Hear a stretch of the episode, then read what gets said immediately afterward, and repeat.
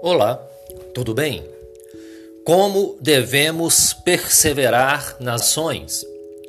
Diz assim a palavra do Senhor: Pedi e dar-se-vos-á, buscai e acharei, batei e abrir-se-vos-á. Pois todo o que pede recebe, o que busca encontra, e a quem bate abre-se-lhe-á. Ou qual dentre vós é o homem que, se porventura o filho lhe pedir pão, lhe dará pedra? Ou se lhe pedir um peixe, lhe dará uma cobra? Ora, se vós que sois maus, sabeis dar boas dádivas aos vossos filhos, quanto mais o vosso Pai que está nos céus dará boas coisas aos que lhe pedirem.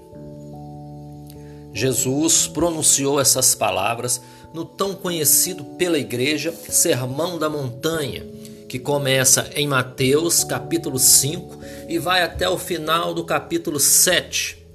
O Sermão da Montanha é um manual de conduta, não só para a caminhada da vida cristã, mas também diz respeito às demais áreas de nossas vidas. Ele é o alicerce da vida cristã, ou seja, o beabá. Não existe vida com Deus sem a prática desses princípios aqui estabelecidos por Jesus. Tudo o que precisamos para a caminhada na vida cristã, para obter um crescimento saudável, está contido nessa passagem, o Sermão da Montanha. Entre muitos ensinamentos, como as bem-aventuranças, os discípulos são o sal da terra, a luz do mundo, a prática da justiça, como se deve orar, os tesouros no céu, como jejuar, entre esses ensinamentos encontra-se princípios onde Jesus estimula a insistência na oração. Mateus capítulo 7 diz assim: Pede e dar-se-vos-á, buscai e achareis, batei e abrir-se-vos-á. Pois todo o que pede recebe, e o que busca encontra, e a quem bate abre-se-lhe-á. Esses três verbos, pedir, buscar e bater, ensina claramente que Deus anseia amorosamente nos atender às orações, mas muito mais do que realizar um simples desejo nosso ou atender uma necessidade, ele almeja manter um canal de comunhão e intimidade através da oração. O Senhor quer nos fazer entender que tudo vem dele, porque dele e por ele são todas as coisas. Ele quer nos fazer entender que não basta apenas pedir, é necessário buscar o que pedimos. E que não basta somente buscar, é necessário bater até que a porta que se encontra trancada se abra. Deus quer nos fazer entender que a oração serve para desenvolver o nosso espírito e exercitar a nossa fé. Verbo pedir. Jesus nos manda pedir, mas pedir para quem? Em João capítulo 14 diz assim: E tudo quanto pedirdes em meu nome, isso farei, a fim de que o Pai seja glorificado no Filho. Se me pedirdes alguma coisa em meu nome, eu farei. Então, não é no nome de Paulo, não é no nome de João ou Maria, é no nome de Jesus que devemos pedir. Precisamos ser perseverantes no pedir se queremos receber algo de Deus. Isso não quer dizer que Deus não ouviu da primeira vez mas que você não abre mão até ver aquela sua oração respondida. Em Mateus 21 diz assim: Tudo que pedirdes em oração, crendo, recebereis. Isso quer dizer que, além de perseverar no pedido, precisamos crer e saber pedir. Em Tiago, capítulo 4, diz assim: Pedes e não recebeis, porque pedes mal, para esbanjardes em vossos prazeres. Verbo buscar. Aquele que busca diligentemente pelas coisas relativas ao reino de Deus nunca buscará em vão. É como e como se deve, como deve ser feita essa busca. Em Jeremias capítulo 29 nos ensina. Diz assim a palavra: Então me invocareis, passareis a orar a mim, e eu vos ouvirei. Buscar-me-eis e me achareis, quando me buscardes de todo o vosso coração, diz o Senhor.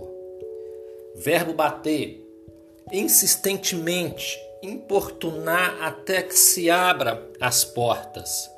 Em Lucas, no capítulo 18, a partir do versículo 1, Jesus conta uma parábola que ilustra bem o que foi dito aqui.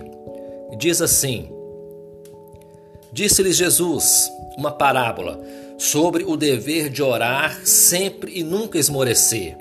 Havia em uma cidade um juiz que não temia a Deus, nem respeitava homem algum. Havia também naquela mesma cidade uma viúva que vinha ter com ele, dizendo: Julga minha causa contra os meus adversários. Ele, por algum tempo, não a quis atender, mas depois disse consigo: Bem que eu não temo a Deus, nem respeito homem algum. Todavia, como esta viúva me importuna, julgarei a sua causa para não suceder que por fim venha me molestar-me. Então disse, disse o Senhor: Considerai no que diz esse juiz iníquo. Não fará Deus justiça aos seus escolhidos, que a ele clama dia e noite, embora pareça demorado em de defendê-los? Digo vós que depressa lhes fará justiça. Contudo, quando vier o filho do homem, achará porventura pé na terra? Então, qual que é o significado dessa parábola? Se um juiz que não teme a Deus concedeu o que essa viúva necessitava, imagine o que fará Deus por nós se perseverarmos em oração. Né? Por último, Mateus capítulo 7, versículo 9 e 10 diz assim: Ou qual dentre vós é o homem que, se porventura o filho lhe pedir pão, lhe dará uma pedra? Ou se lhe pedir um peixe, lhe dará uma cobra?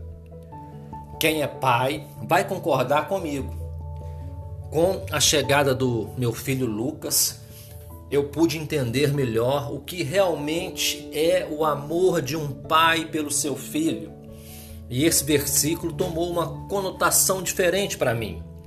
Se o Luquinhas, quando era bebê, acordasse de madrugada querendo uma madeira, ele não sabia pedir, mas chorava com fé que ia receber. Porventura eu lhe daria algo que não fosse um leitinho, algo que lhe faria mal? Um pai em condições mentais normais faria isso com seu próprio filho. E eu estou falando do amor filiels, que é o amor de um pai para filho. Imagine se falarmos do amor ágape de Deus. Esse amor não é um amor qualquer, mas sim o supremo amor.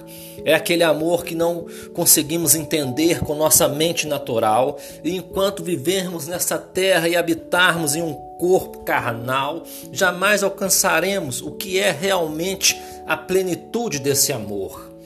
Em 1 Coríntios capítulo 13, versículo 7, Paulo diz assim: O amor tudo sofre, tudo crê, tudo espera, tudo suporta.